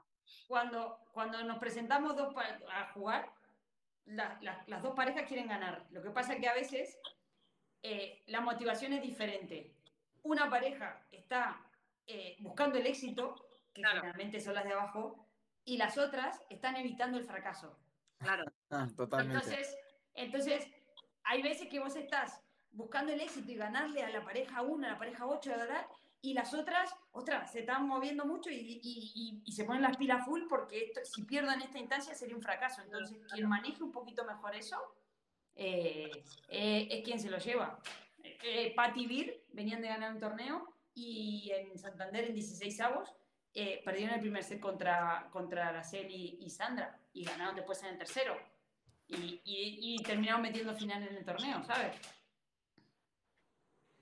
Eh, ¿hasta, ¿Hasta qué punto se va a mantener esta desigualdad, emoción, como se quiera llamar, estos sub y bajas de las parejas en el, en el ranking femenino? ¿Se va a tender a estabilizarse en el momento en el que también son parejas nuevas, muchas de ellas, que poco a poco tienen que coger patrones de juego, evidentemente? ¿O eh, se va a estabilizar, no? ¿O va a ser un año volátil que va a disfrutar más el aficionado y que además, esto es un apunte mío y corregidme si me equivoco, tengo la percepción que quizás el primer año en el que el aficionado está en parte más pendiente del, del femenino que del masculino, precisamente por ese tipo de cosas, porque se sienta a ver un partido y no sabe lo que va a pasar. Yo creo que se va a mantener bastante durante el año, no creo que se vaya a estabilizar. Igual me equivoco, pero creo que la paridad y la igualdad y las sorpresas se van a seguir sucediendo en el cuadro femenino. Sí, yo, yo creo que también que es un torneo muy largo, de, bueno, de, o sea, de muchos, de, de muchos torneos. Entonces, a un torneo llega bien físicamente, al otro llegas mal, o de emociones, o de, o de distintas cosas que, que hace a que tengas más roces o más cariños entre las compañeras. Entonces, Claro. bueno, eh, de hecho, ya hay cuatro, llevamos cuatro o cinco torneos y ya no en los primeros puestos, pero, pero en el resto de, de- de puestos sí que está habiendo el cambio ya. Bueno, en los chicos ha pasado un poco lo mismo. No, me hagas, no, no hagas spoiler de la clave. No, no, no spoilemos. No spoiler, Exacto, pero bueno, pero, te- pero Saquemos, pasa, saquemos, va a ser saquemos. muy irregular. tenemos trapo sucio. Saca, saca, que siempre está guay estas cosas. No, no, simplemente eso, que, que creo que eso, que, que va a ser muy, muy irregular. Pasamos a la clave 4. Comienza el baile de parejas. Acorde. ¿Quién se, quién se moja? Yo creo que ¿Quién se sí. Chiqui, Pero ¿En qué sentido? Yo, yo soy el que cambio. o sea, que- Es uno de los que baila. él te ¿eh? va a decir que sí. yo, yo estoy que bailando un poco. de pareja, vamos. No, al, al final, cuando llega, tradicionalmente, cuando llega Valladolid, eh, suele ser un torneo en el que antes o después, o, o de- encarando Valladolid, un torneo en el que se suele, se suelen mover las parejas. Ya ha habido unos torneos para ver un poco cómo funcionan los proyectos y los jugadores que quizá pues, no están contentos con lo que está pasando deciden eh, romper y empezar de nuevo. Y ya hemos empezado a ver cambios que Alemán Dilijó, eh, Coqui Juan Martín, eh, Martínez Hernández de femenino, o sea, y, y empieza la rumorología, ¿no? También de, bueno, proyectos que quizás no están llegando a lo que estaban llamados o lo que se esperaba de ellos y que, bueno, pues que a lo mejor podrían cambiar. Entonces, ¿empieza de verdad el, baile de parejas o simplemente es cambios puntuales como puede ser el tuyo, Chiqui? Bueno, creo que hay diferentes cambios de pareja, ¿no? Hay uno que es clave, que es el de ranking, que la gente empieza a tirar de calculadora, con quién entro, con quién salgo, ahora me voy, acabo de perder, si llamo a este me quedo en cuadro. Ese es un baile que creo que es principal y siempre se hace, lo hacen todo. Y luego está el baile de las parejas que tú has nombrado, de bueno, que empiezan cinco torneos, incluso algunas de ellas hacen cuarto, y no están contentos con todavía porque, por querer hacer más o abarcar más y, empiezan a ver un poco de cambio. Yo incluso me mojo, la pareja el hijo Alemandi creo que era una buena pareja. Creo que, no sé si me voy a equivocar, si va a ser por separado más débil, creo que juntos eran más fuertes y se vio en estos torneos. Y bueno, si lo buscan es porque quieren hacer un cambio. Yo me cambio porque Juan y yo al final buscábamos un poco de agresividad para los dos. Yo al final me baso en defender y, y correr lo más rápido posible, cubrir pistas y Juan y creo que eh, disfruta mucho en el revés, pero evidentemente, pues bueno, al final llega un momento que, que te vas a desgastar mucho más mucho menos en la derecha y él tiene que buscar un cambio más agresivo, tener a alguien al lado. Entonces, mi cambio por, con el de Juani, pues se basa en buscar a alguien agresivo al lado. He tenido la suerte de jugar con, con Adai y en este tiempo tan corto y aceptó el reto y creo que muy bien. va a haber otro cambio eh, que he recibido Campañolo, me ha llamado para este torneo de Valladolid y por el tema del compañero de, de COVID, que bueno, siempre le deseo una recuperación a, a Verga porque la verdad que todo lo que estamos pasando alrededor, familia, creo que no es agradable, ¿no? Todo esto que estamos viviendo es, es inhumano todo esto, es que se recupere pronto.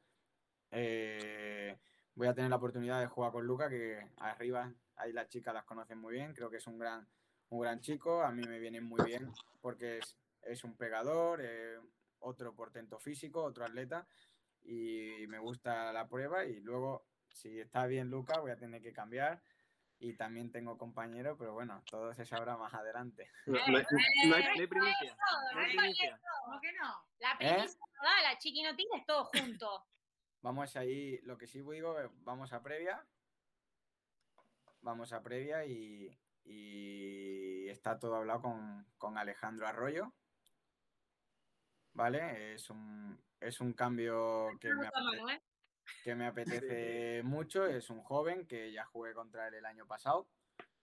Y creo que, que, bueno, él todavía está en proceso de recuperación, se ha recuperado muy bien, está a tope, está entrenando duro y bueno, estamos haciendo un, vamos a empezar a hacer un trabajo un poco de compañero y en el momento que estemos los dos bien compenetrados y bien trabajada la pareja, pues empezaremos World del Tour sin, sin tener, teniendo toda la paciencia del mundo y bueno, de momento vamos a hacer estos cambios con estos jugadores y, y, y bueno, tengo punto para entrar en cuadro suficiente, son 1500, incluso entro pareja 20, 18, 19 con alguien de mi ranking, pero al final llega un momento que si os digo la verdad, te acostumbras a hacer primera ronda o hacer octavos, ya desde el 2017, bueno, desde Brasil del año pasado, que hicimos cuarto con Lijó, ganándole a la 1. Fue el único torneo que salió bien. Y son muchos tiempos sin hacer cuarto y al final ves un poco el pádel de ahora, de, de estos jugadores, de físicos, pegadores, un poco sin miedo a nadie y, y, al final tengo que ponerme a alguien de esas condiciones y, y, creo que es un buen cambio. Así que bueno, me he mojado bastante, ¿eh? Nadie bueno. Álvaro, yo creo que hay una cosa que la gente por ahí no sabe, que a partir de ahora se, se terminan de descontar los, los, cinco torneos, los cinco torneos del 2019, que muchos jugadores tenían muchos puntos y otros menos. Entonces, ahora lo que dice Chiqui, que tanto con la calculadora, es que se descuentan esos cinco primeros, esos mejores resultados del 2019. Seis. Entonces, quizás muchos aguantaron por el hecho de estar en cuadro, por el hecho de estar en, entre las ocho primeras, entre lo que sea, y vieron que no funcionaba y que no valía la pena aguantar a ese compañero o, o que eh, no, no, no, no, más que aguantar sería como que no funcionó. Entonces, por eso ahí se da el cambio ahora. Para mí va a haber ahora este pequeño cambio, bueno, luego estos, y después en septiembre, después de que termine el verano, va a haber otros, y ya hacia fin de año. Yo no contaba con, con lo del ranking, sabía que eran los seis, por contrato eran los seis mejores torneos, pero bueno, al final una cosa sí que le di importancia es que o juega con el compañero que te gusta, creo que es un plus, que si juega con un compañero que, que vas a intentar, que también te gusta, pero que no es lo que, no sé, yo te voy a poner un ejemplo y que me perdonen porque hablo de ello, al final Estupa eligió a Ale Ruiz porque era el jugador que le gusta. Sí. Ale Ruiz estaba fuera y era el que quería, el que quería, me llevo muy bien con él, con el equipo, y no quería otro, tenía mucho más opciones y era el que quería.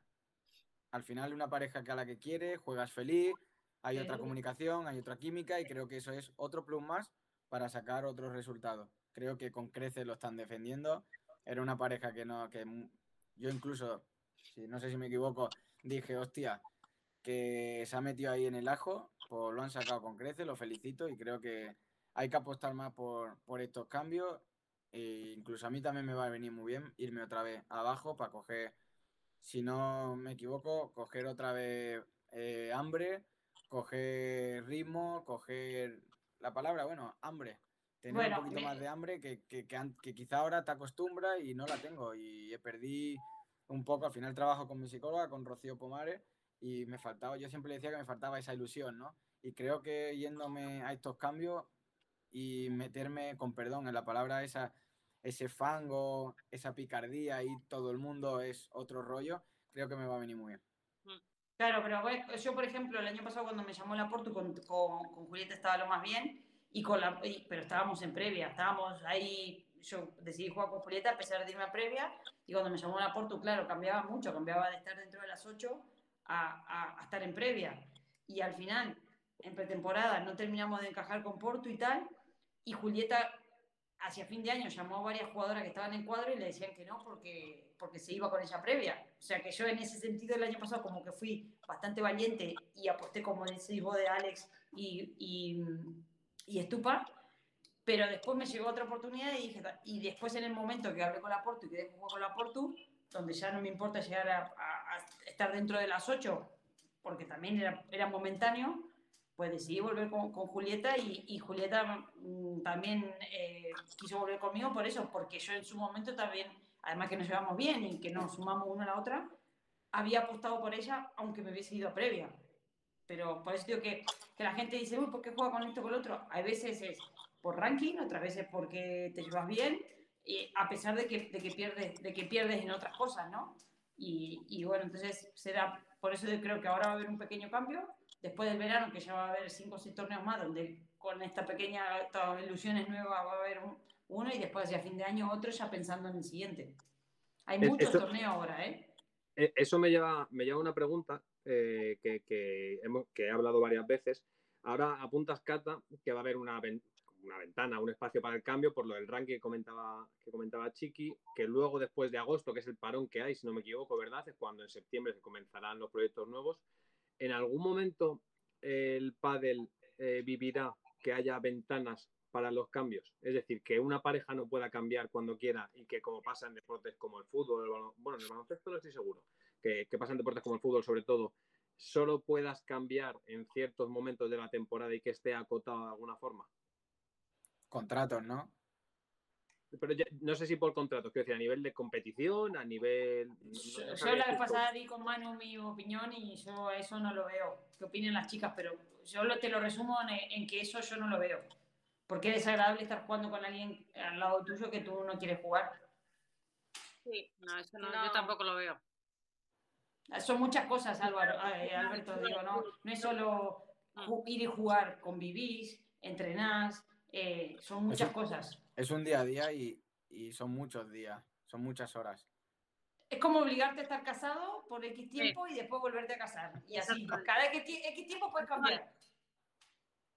Sí, totalmente de acuerdo con Cata. No, no, no lo veo en nuestro deporte. En nuestro deporte no tiene esa, ese espíritu de, de ni no lo tiene desde lo personal y tampoco desde lo económico, porque, eh, a ver, la realidad es que eh, no sé, un jugador de fútbol tiene un contrato con un equipo y tiene que estar X años en ese equipo, aunque a veces pueda estar un poco a disgusto, pero el tipo sabe que cobra a fin de mes siempre lo mismo. Eh, acá, si a vos no te va bien o si vos encima no te va bien y encima no ganas partidos, tampoco ganas dinero y encima no te llevas bien con tu compañero, con lo cual eh, acá tiene mucho que ver con las decisiones, con las relaciones personales y si bien es cierto que yo no soy partidaria, como ya lo dije varias veces, de estos cambios de, de, tanta inmediatez en los proyectos, porque, por ejemplo, a mí que haya cambios en algunas parejas que han funcionado, cuando llevamos cinco torneos, mm.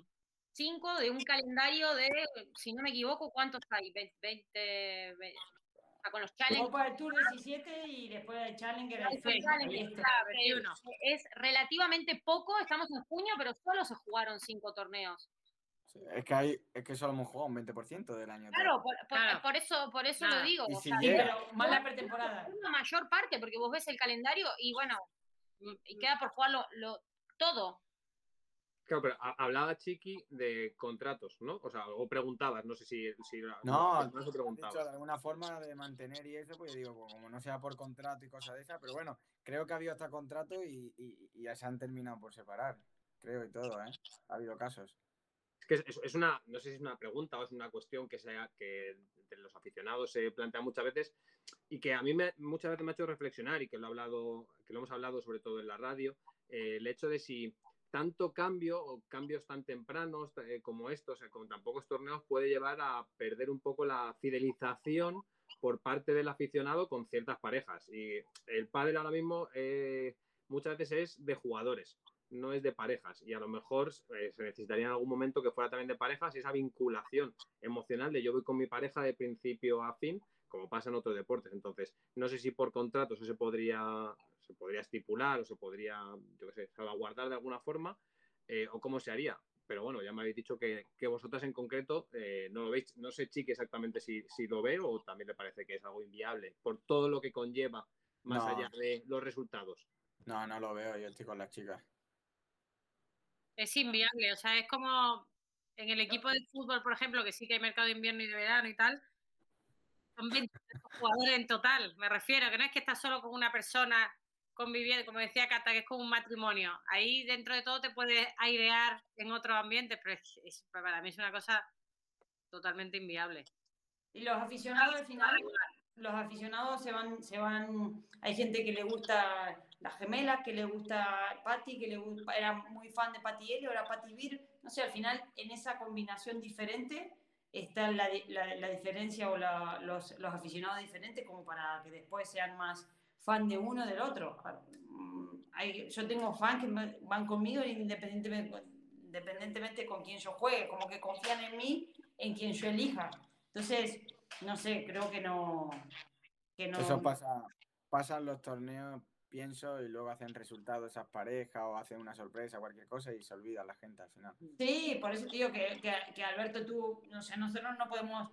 Eh, tomar nuestras decisiones laborales en función de que si, uy, a los aficionados le, le vendimos, entre comillas, no sé, la pareja, yo qué sé, no sé, ahora Victoria y, y cosas son las vikingas, o Ale Triazar, o yo qué sé, eso es, eso es al final marketing de cada pareja o de World del Tour, que dice magnífica, no sé, yo creo que, o las Marta, o quien sea, o Carlos y Ceci, no sé, creo que eso, además que una cosa, yo veo aficionados que le ponen un comentario a mí, a la que me juego en contra, a la que juego a favor. al aficionado le gusta ser protagonista, ¿sabes? O que son haters, que entonces son muy pro LeBron. Entonces, nosotros es parte de nuestra madurez también darle, darle la importancia necesaria a todo eso. Vale, y vamos a pasar a la clave número 5 y es los nombres propios del torneo. Me gustaría que cada uno, cada una, me diera los tres nombres, los tres protagonistas del torneo. Obviamente ha sido MVP Ale Galán en masculino y Ari Sánchez en femenino, pero para vosotros y vosotras, ¿quién ha sido, eh, quién ha sido esos tres, esos tres personajes que han destacado, aunque no hayan tenido por qué ser ni campeones ni subcampeones? Empieza Carlos Ceci, venga. Eh, eh, a ver, yo pondría, por ejemplo, a Vir, eh, porque me gustó, mm, por ejemplo, en semifinales creo que fue cuando se acalambró y pudieron sacar ese partido adelante tanto Vir como Patti, que creo que las dos se estaban acalambrando el partido. Creo que por eso le daría nombre propio a ellas dos. Eh, no sé, esto es, complicado, es complicado. Yo ya lo tengo. Si quieres, lo tengo. Venga, va, vale, empieza.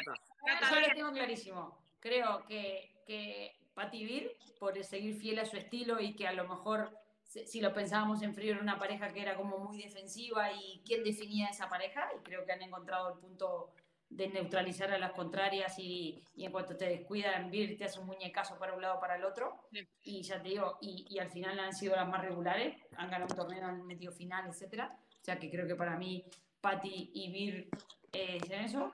Y después en el masculino le daría, le daría un voto de, confianza o de premio a Sancho que se animó a jugar con el sobrino, sabiendo que, bueno, puede que haya llamado a varios o muchos podrían haberle dicho que sí, o quizá lo llamaron cuando sabían que Vela se lesionó, pero creo que con, siendo muy valiente se metió a jugar en el revés y le plantó cara a más de uno y bueno, aunque no llegó una semifinal o un cuarto, creo que, bueno, que eso, que, tiene mucha valentía eh, haber hecho un poco eso. Ya está. Chiqui. Bueno, yo en femenino eh, estás manteniendo un poco un orden, ¿no? Ahí y una estabilidad a Aranzu y, a Victoria. Creo que, que incluso a, lo mejor gente tampoco iban a apostar de las más favoritas, pero creo que se están haciendo un hueco en la mesa de arriba para cenar con las grandes. Y, bueno, masculino, le doy un voto a, a Uri Botello. Me ha encantado el torneo y que espero que no sea nada la lesión. Creo que venían haciendo un cuatro torneos, se le estaban complicando un poco o se estaban tragantando los resultados que venían haciendo en estos dos años. Y bueno, creo que están, han demostrado un gran nivel en este torneo y que van ascendientes para arriba. Y, y la otra masculina es Galán Lebron, que lo veo intratable un poco. Yo, con, yo voy con Cata, eh, con Viri, Viri Patti, que me parece que, yo, yo apostaba bastante antes de empezar el año por ellas, creía que iban a ser una, una gran pareja, pero sí que no esperaba que los resultados igual llegaran tan pronto, ¿no? Ya, eh, sobre todo, eh, creo que Virginia, Patti ya la conocemos desde hace muchísimos años, pero creo que Virginia ha mostrado una madurez tremenda en la pista, eh, haciéndose grande en momentos complicados de los partidos. Y en chicos también me gustaría nombrar a Uri y Javi, como dijo Chiqui, que, no un inicio, un inicio como el que ellos eh, hubiesen querido, pero este torneo se los vio, se los vio se los vio, se los vio de nuevo fuertes, así que mi mención también va para ellos pues yo. Patín también, la primera.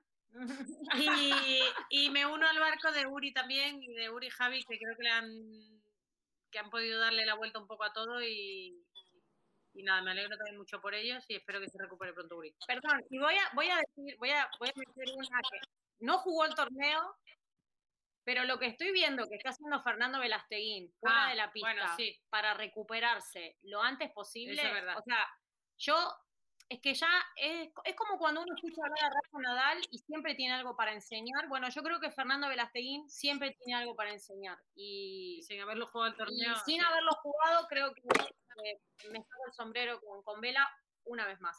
Y hablamos que se va fuera, se va fuera de casa y de la familia tantos días, ¿eh? No, no, pero y aparte para estar, porque me, lo imagino, levantándose a las 7 de la mañana y acostándose a las 12 de la noche, recuperándose porque... Y que, no, y que no, pero que no es fácil irte de esa burbuja que, al final tú dices, yo por lo menos, si alguien te lesiona, la familia es lo que más te... Mm. te más te, hacen ese calor. Te alejas de ellos encima en un momento tan complicado para tú seguir, eh, avanzar lo más rápido posible. O sea que, chapó, hace un ratito había hablado con él. Chapó, mm. chapó. Sigue siendo el número uno. total. Totalmente. A ver, a ver si, no sé si llegará a Valladolid o no, porque todavía no se sabe. Eh, en principio se perdía pues, casi seguro los dos, pero bueno, ojalá desde aquí le mandamos todo nuestro ánimo y ojalá podamos verlo lo más pronto en las pistas. Yo voy a dar mis, los que para mí eran los tres protagonistas del cuadro masculino y del cuadro femenino. Por un lado. Gracias, eh, Alberto. ¿eh? Gracias, Alberto. Perdóname. Eh, para, para mí, Galán, eh, es el número uno por ser la versión más, más completa de lo que he visto del año, sin ningún tipo de duda. Creo que el torneo que ha hecho ha sido para enmarcar. Y cuando las miradas estaban más puestas en Lebron, creo que la ha sacado la versión más, más madura, probablemente. en el número dos, Pablo Lima, porque creo que, que se esperaba que Lima volviera y creo que él se lo merecía. yo hablé con él en la radio ahora un par de meses y tenía mucha ganas de demostrar quién era Pablo Lima eh, y creo que este torneo le ha venido muy bien. Y en tercer lugar estoy de acuerdo con lo que habéis apuntado con Sancho. Lo fácil hubiera sido intentar tocar a alguien de arriba para intentar sumar puntos y, lo que ha hecho creo que es para quitarse el sombrero.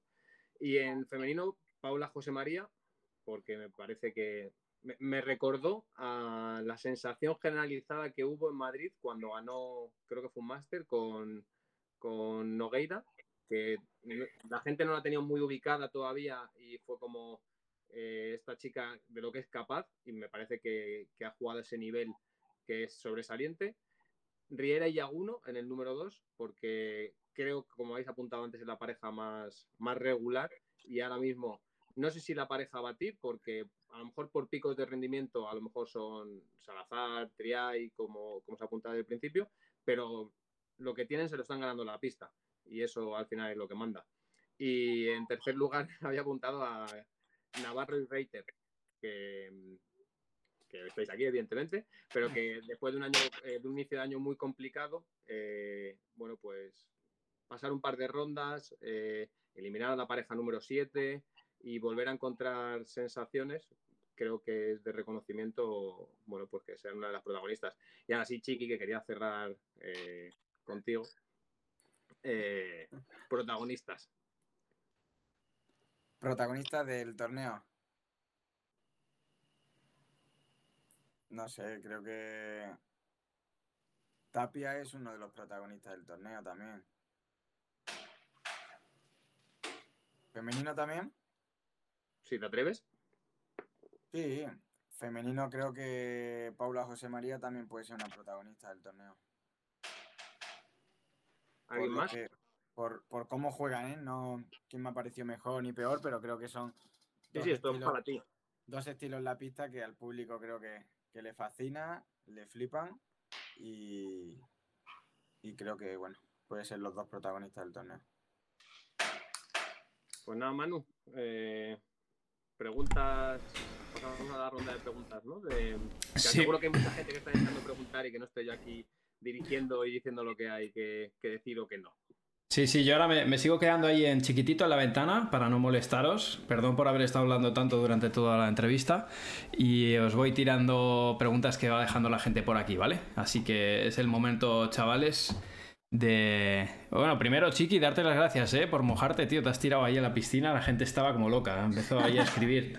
Vosotros no lo veis, pero ha flipado la gente. Así que gracias por mojarte. Venga, muchachos, va con un poco de delay, así que ahora... Em, jugador revelación de la temporada. Pregunta Nico Renedo si alguno se moja. De la temporada.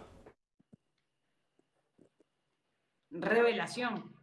Sí. Javi Leal. Leal. ¿Cuál es el bajito? ¿Uno que juega de gafas? El que juega con. No, ese es Ivancho. El que juega con, eh, con Sembler. Miguel Sembler. Es que eso... Arrancaron pre-previa y metieron cuartos. Ah, los del torneo pasado. Cinco torneos, cinco de cinco. Llevan. Ah. Yo también leal. Sí, la verdad que leal. Para brutal, mí, la, hombre. La jugadora revelación de esta temporada será Tamara Ricardo. Me parece bien. Tamara Ricardo. Muy buena, ¿eh? eh sí. la, tenía, la tenía bajo la manga. Em, bueno, Ricardo dice em, que por qué le han dado el MVP a Ari en vez de a Paula.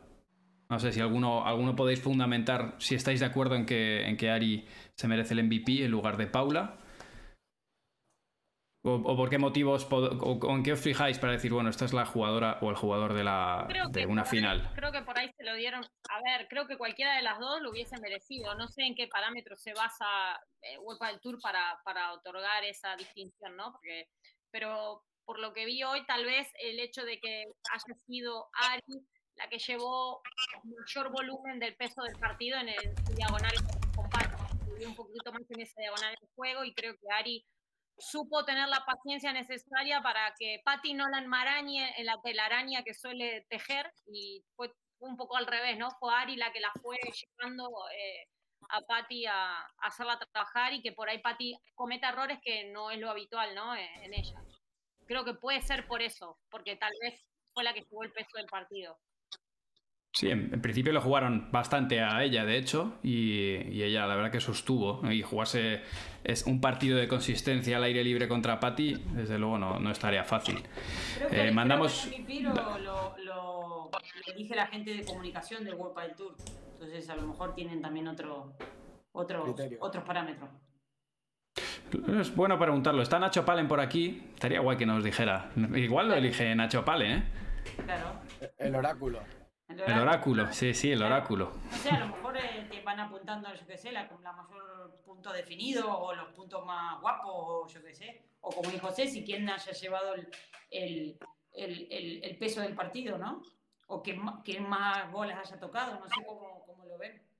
Creo que es, es un criterio. Yo me también me, me voy por el lado de la chica porque una vez me pasó lo mismo conmigo y con Lijó, me lo dieron a mí, pero fue Pablo el que sacó a Pablo a los tres, a los otros dos. Y, no sé por qué, porque, o sea, es un por tapar boquete y por correr, pero al final el, el que sorprende y el que hace todo, claro que no tuviese ese premio. Eh, preguntan por aquí que, es- que qué opináis de la chica joven, tal cual lo dicen, de Jensen. Uf, Juega muy bien, ¿eh? 15 Muchas- años, ¿no? ¿Eh? ¿Cuántos 15, tiene? 15. 15. Es- Nosotros la sufrimos. Nosotros la sufrimos en Santander. Santander. Y la verdad que la chica tiene un desparpajo, te abre un montón de ángulos, es rapidísima, tiene mucho descaro en la pista y, y va Y a otra ser- zurda. y otra Es una, una Paulita 2. una Paulita 2. Una Paulita 2, sí, tal cual. La verdad que Sí, tiene un futuro sí, enorme sí, tiene un futuro delante. espectacular. Sí, sí, muy buena.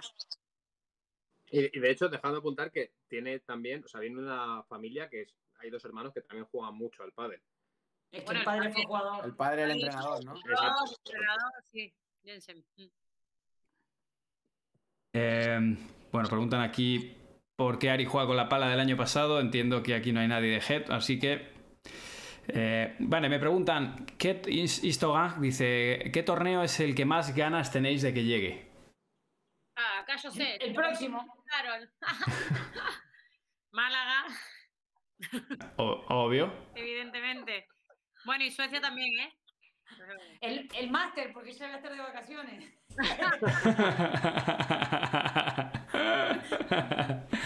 No, el el próximo. Siempre termina el torneo y estás, ya querés el siguiente. Em, ¿Qué tal se cotizan los zurdos en el pádel? Dicen, o sea, ¿realmente es, es algo cotizado el jugar con un zurdo? Sí. Yo soy jugadora, de- yo soy jugadora derecha, así que los zurdos para mí son competencia. Sí, pero, pero ¿a ti te, te complica más jugar contra una zurda o contra una diestra? Eh, me da igual, va a depender. Yo jugué contra Jensen en el torneo de Vigo y me funcionó, el techo era altísimo y le pude jugar bien el globo y, y la noté mucho más apagada, eh, eh, diferente a la semana siguiente contra las chicas. Así que yo por suerte la agarré un poquito más tranquila. Eh, depende qué zurdo, depende qué zurdo. Sí, tampoco Zurdo. es, no, no es casualidad también que muchos número uno de la historia han sido zurdos y diestros. Claro. Fueron eh, Juan Vela, estuvieron Neki y Ciar, bueno, estuvimos nosotras dos, estuvo Adri y Cecilia García Lupa hace mil años, eh. Lima con Vela. Eh, para mí es una ventaja, obviamente depende del zurdo, pero, pero sí que es ventaja porque al final, eh, Son, Lo- son dos reveses. claro, El son 80% de las pelotas pasan por el medio y tienen los dos la, la bola la derecha. la derecha. Para, para ti, Chiqui, en masculino, jugar con un. Eso, con un. eh, yo que sé, un Lima o un Lucho Capra o alguno de estos, para un Gadea, para ti le- les da beneficio en tu caso como jugador de drive. A mí me gustan más los zurdos, sí. Eh, eh, ¿qué, qué, qué prueba echáis de menos en World del Tour que, que otros años sí que teníamos? Eh, Sevilla. hombre, es una. Sevilla es una, San Fernando es otra que se hizo. Una se hizo. El norte, alguna, bueno, eh, Bilbao. Bilbao. A mí me gustaba mucho Bilbao también, Bilbao. sí. Mm. Era un clásico del circuito y un poco se, Mm. se perdió. Bilbao, Donost- Donosti. Donosti también, Bilbao, sí. Donosti, sí. Sí. Eh, Lucho Oriano dice: ¿preferís jugar en pista rápida, lenta o algo intermedio, nivel del mar o interior? Pista Intermedio. lenta. Intermedio, Sí, intermedio. intermedio tirando a lenta. Ahora intermedio tirando a lenta, antes rápido. Contra, contra más calor, mejor. Y ahora te hace esta pregunta, contra más lenta, mejor. vale. eh, Suelo lento, Si tú- rápido. Si tuvierais que eh, añadir o quitar una, una norma, una regla que tiene el pádel para mejorarlo, ¿cuál, cuál haríais? ¿Cuál modificaríais o, o quitaríais? Quitar o. O modificar. Yo jugaría con un solo saque. Hostia. Hostia. Como en el beach, como en el beach tenis. Con un solo saque. Entonces ya el, el- el- el- el de la red no tiene tanta ventaja. El, el restador puede tirar mejor un poco más el globo. Se nivelaría antes, creo Yo yo. modificaría, modificaría la de la altura del saque para que haya alguna manera de medirlo, porque nadie lo respeta. O sea que. Eh, O sea, es que cuando estás sentado a nivel de pista viendo los partidos en el club, se ve que el 80% de los jugadores y las jugadoras hacen bajadas de pared. Entonces, no le veo sentido a la norma, porque o no se aplica bien o no habría que explicarla mejor, no sé. O encontrar un punto para que el árbitro desde la silla la pueda juzgar mejor. No, que sea una derecha, da igual que sea alto o no, pero que sea una derecha. Me refiero, si no ponen norma al final. No, bueno, por eso. Que todos podamos sacar Claro. alto. Claro. A mí no me sale, Y- yo lo he intentado Claro. entrenando y yo "Venga, voy a probar una alta. O, o la, imposible. o la quitamos y. y- Claro. Pero Bueno, de revés no te va mal, ¿eh, Carol? El, revés, el, revés va bien. Yo pondría, yo pondría la de reglamento de pista. La parte de arriba de la puerta la quitaría.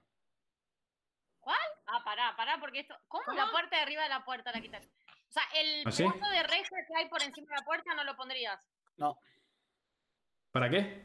porque más de uno se va a matar un día. O sí, sí. En Alicante, no, en Alicante se pegó. puerta- o pondría la puerta más, Más alta. Es una- zona que si nos ponemos a ver muchos partidos, se toca muy poco la valla, la pala, la Es verdad.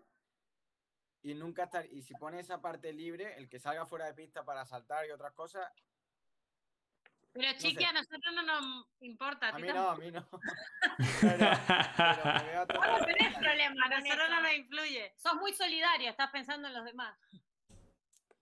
Va a ser eso. Fíjate, fíjate que se fijó en la altura, ¿eh? Ah. Y, y en, re- en relación al saque es lo mismo. No, me- no es lo mismo el saque de Chiqui o el mío que el de, que el de Lebron, ¿eh? No viene de la misma altura. O el de Gema. Bueno, hay gente Claro. peor, ¿eh? Que saca alto, ¿eh? Sí, no digamos muchos nombres, que luego lo ven. Pero sí. Eh, ¿Os gusta el punto de oro o, o seguiríais con el clásico? A mí me encanta el punto de oro. A mí no. Yo seguiría con el clásico. A mí no me gusta el punto de oro. Yo Yo creo que, el clásico también. yo, yo creo que beneficia a los jóvenes, le alarga la carrera, porque al final el juego está limitado a 7 puntos y no a veces a 15 puntos o a lo que sea. Y a los, y a los grandes nos, nos alarga en ese sentido también. Y que en el, en el momento del punto de oro, los jóvenes o los inexpertos tiran de, de- de inexperiencia y de, de un tiro de, que me salga plato mierda. Y los más, y los más veteranos tiran de que en ese momento saben que tienen que hacer lo que les está funcionando. Entonces, bueno, hay veces que va para uno y hay veces que, que se tira una salida de pared de locos así al milímetro y a veces se va y a veces entra. A mí, a mí sí que me gusta el, el punto de oro. ¿Chiqui? ¿A Chiqui no? No, no me gusta. puntos. 3-1. Cata, perdiste. Cata, Bueno, bueno. Os, os voy a tirar dos más. Lo primero, eh, ¿qué opinaríais de que se escuchara el banquillo desde el minuto uno? genial. A mí me gustaría, ¿eh? Pero yo para aprender, digo, cuando lo veo. No, Pero No, a mí no.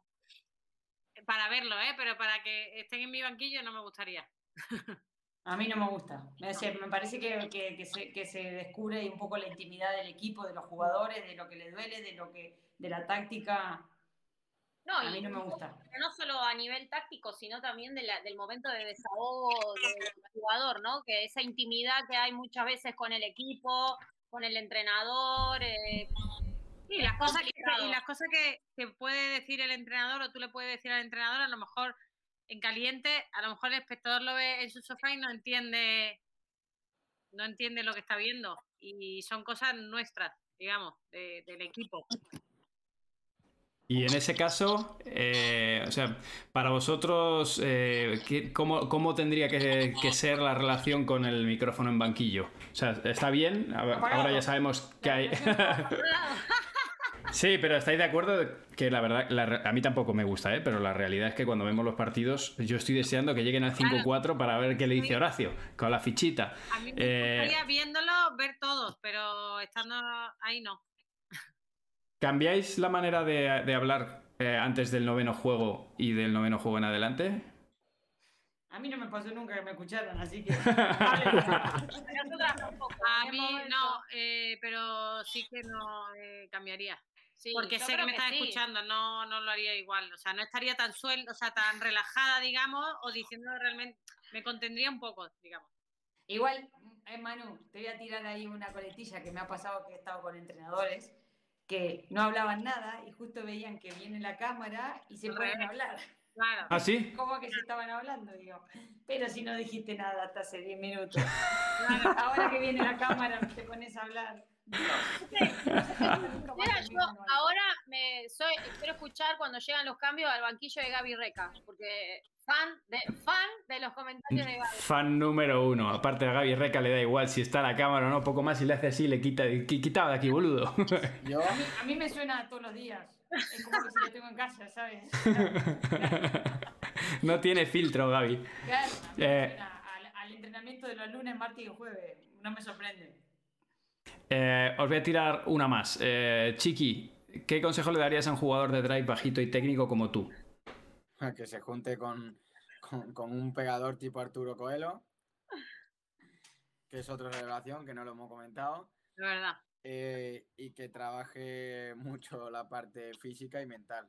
Porque va, a Que tener, tome hormonas como Messi. porque va a tener mucho trabajo y, y bueno, sobre todo ese, que se busca al final un equilibrio al lado suyo, que, que, que- que lo que no tenga él, que lo tenga el otro, porque por lo menos para equilibrar un poco los puntos. Eh, venga, último. ¿Creéis que hace falta control antidoping? Ya con esto Sí. os cierro. Sí, Sí. Sí, yo también pienso que sí. sí, ¿Creéis aparte- que hay aparte- gente que ya está utilizándolo? Muchos ojos abiertos y muchas bocas titireando, ¿eh? ¿Sí? Yo me mojo. Con estas No, yo- me encanta, ¿eh? Pero No, pero mucho. Ah, no sé, no sé que, que- o sea, no sé si hay algún jugador que se tome, no tome, lo que sea, pero sí me, mm, a mí me gustaría que hubieran controles antidoping. Yo creo que Sería en más la- en la- profesional. claro, en, la, en el camino creo al que se apunta de la profesionalización de este deporte, eh, no, no me parece serio que no haya controles antidoping. O por lo menos, o por- yo voy a poner un ejemplo, ¿eh? Una infiltración, unos corticoides o algo. eh, yo juego a infiltrado. Por lo menos que esté garantizado, que esté firmado, que esté hecho por un doctor, pero no que esté hecho por detrás, me lo pongo porque, porque lo tengo que hacer. Un poco que esté más controlado, yo creo que es justo, ¿eh? Creo. Sí, sobre, sobre todo más que nada es porque al final más eh, la gente cree que, que- que el control antidoping es por si te tomas algo para, para, para volar en la pista. Simplemente hay muchas sustancias como el frenador, que es un antigripal, que da positivo. O sea, es que vos estás en el día de la competencia con un dolor, como dice Chiqui, eh, o, o con un resfrío y estás bajo y tomas algo para estar mejor. Entonces, cualquier cosa que te aumente el rendimiento, ya sea Sí. médico o tal, eh, bueno, son, son mejoras que ha- hacen que el jugador ese día estaba mal, pero con el ayudo de algo químico esté mejor. Entonces, si hubiese control antidoping, hubiera quizás más baja en, en determinados torneos. O, de- o, la- o ahora con la época de alergia con los antihistamínicos. Sí, hay que tener cuidado con eso también, Mm. sí. Claro. Es que al final Claro. es- Porque a final- priori estamos, a ver, que para la que la gente, a priori estamos bajo el paraguas de que, mm, de la, de- ¿cómo se llama Se la, la agencia de sí. que se puede hacer? La realidad es que en que todos los años de World del Tour creo que ha habido un, un No me control antidoping en el circuito masculino que yo recuerde. Porque No, yo en, en La Coruña no hicieron. pero el último que nos hicieron a nosotras, Cata, fue en, no era World del Tour, era Padel Pro Tour. A mí, a mí me- yo recuerdo uno en, en ese año que hicieron en Valladolid y otro en, en La Coruña, creo que era, que me tocó con las gemelas y con Victoria. Que Victoria era la primera vez que se hacía control antidoping. Yo creo que no lo Bueno. porque valen muy caro. Sorry, ¿eh? Sí, sí. no, chiqui. Es carísimo. 3.000 euros. Si no me equivoco, son tres- 3.000 euros por, por control. Sí, sí, es, es Por caro. ahí, ¿Mil me he euros? ido, por ahí me he ido, ¿eh? Pero. Me parece que exageraste un poco, pero puede ser que sea así. Brut- brutal, Chiqui. To- Lo que tocas así con. Bien ajustado, ¿eh? Sí, señor. Y, y antes de los entrenadores, me hubiera mojado, que no hablé, me, hubiera, me gustaría el pádel sin entrenador, tipo tenis, que tenga su entrenador y cada uno que, que tenga la fuerza mental lo más fuerte posible y que esté fuera. Tú montas el partido, lo preparas y que cada uno ahí vaya con la máxima posible mentalmente, pero nada tener una ayuda dentro. Mi opinión, ¿eh? Y escuchar en el banco lo que hablan entre los jugadores, ¿no? Puede, puede ser algo más factible que lo de un entrenador, pero tampoco me gustaría. Creo que, como bien ha dicho antes, es la intimidad de la pareja, la táctica. Yo que soy de Cádiz, que, eh, yo qué sé. Pero vamos, si me hacen eso, buscaría la forma para que me pasen los datos de lo que acaba de decir para que me llegue a pista al móvil del otro entrenador. No sé, es que creo que es algo. Como soy de Cádiz, dice. Con el reloj, aparte, hoy, hoy que tenés el reloj y te llega el mensaje, ¿viste? Te van a tirar todas a vos. y te- te No, el- pero al final, al final se puede llegar a buscar eso, que no digo que Claro. lo haga. Pero a mí me gustaría, sin, o sea, con entrenador, pero que se monte el partido, se prepare fuera, tipo en tenis, en doble también. A mí me gustaría probar también sí, esa forma. no estaría mal. No, pero Sí, además, no porque está- ya de- en los menores, ya desde menores viajan con entrenador, que si no, no viajan. La gente no sabe pensar. No sabe No, pensar un partido. Es verdad. No sabe resolverlo. No. Eh, se está acostumbrando un poco a eso. Creo que, y, y veríamos otra revolución más, ¿eh? Y no broma. Muy bien. Pues eh, equipo, Alberto, te cedo la palabra para, para cerrarlo porque yo me quedaré con la gente que se quede, pero sobre todo pues eh, para cerrar este, este directo. Y yo antes de cederle la palabra a Alberto, de nuevo agradeceros eh, a, todas y todos que, hayáis estado aquí porque ha sido súper enriquecedor.